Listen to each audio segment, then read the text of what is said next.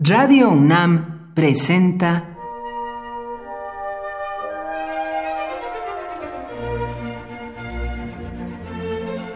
Cuaderno de los Espíritus y de las Pinturas por Otto Cázares.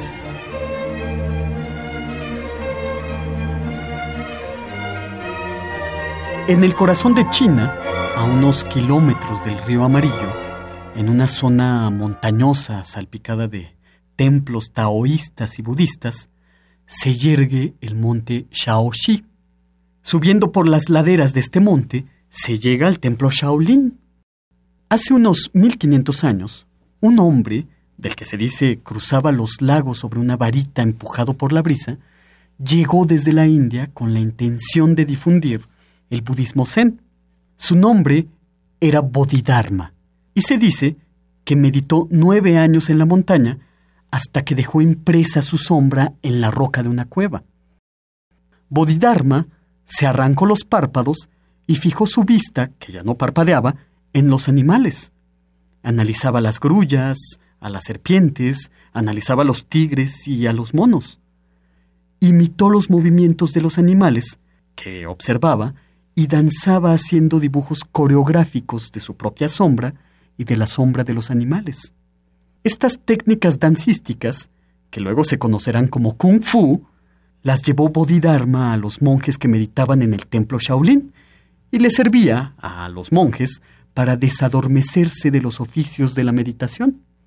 ¿Quién podría decir que en la leyenda el inicio de la práctica del dibujo y el kung fu comparten un mismo origen en la sombra?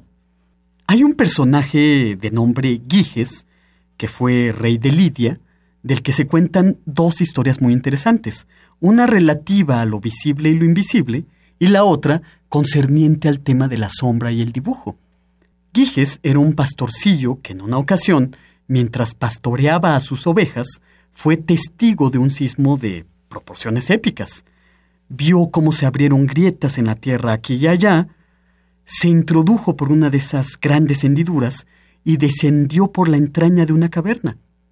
En el interior de esta caverna vio el cuerpo muerto de un hombre, completamente desnudo, pero que llevaba un anillo de oro en el dedo. Giges tomó el anillo y se lo puso. Se dio cuenta, por su sombra, que cuando se ponía el anillo de cierta manera, se volvía invisible, y cuando lo hacía de otra forma, su cuerpo se volvía una vez más visible. Así que Giges, especie de antecedente remotísimo del anillo del nivelungo, se presentó invisible ante el rey en turno y lo mató, haciéndose él con la corona. De Giges también se cuenta que una vez estando cerca de un fuego y viendo su propia sombra, se dibujó a sí mismo en el muro utilizando un carbón. Así fue como, siguiendo la silueta de su propia sombra, inició las artes del dibujo. El germen del dibujo en la sombra de Giges, que se hacía visible e invisible a voluntad, es consonante al origen del kung fu. También la sombra de su fundador, Bodhidharma, de ojos sin párpados, queda impresa como un dibujo en la roca del monte Shaoxi. Por hoy, Otto Cázares cierra el cuaderno de los espíritus y de las pinturas.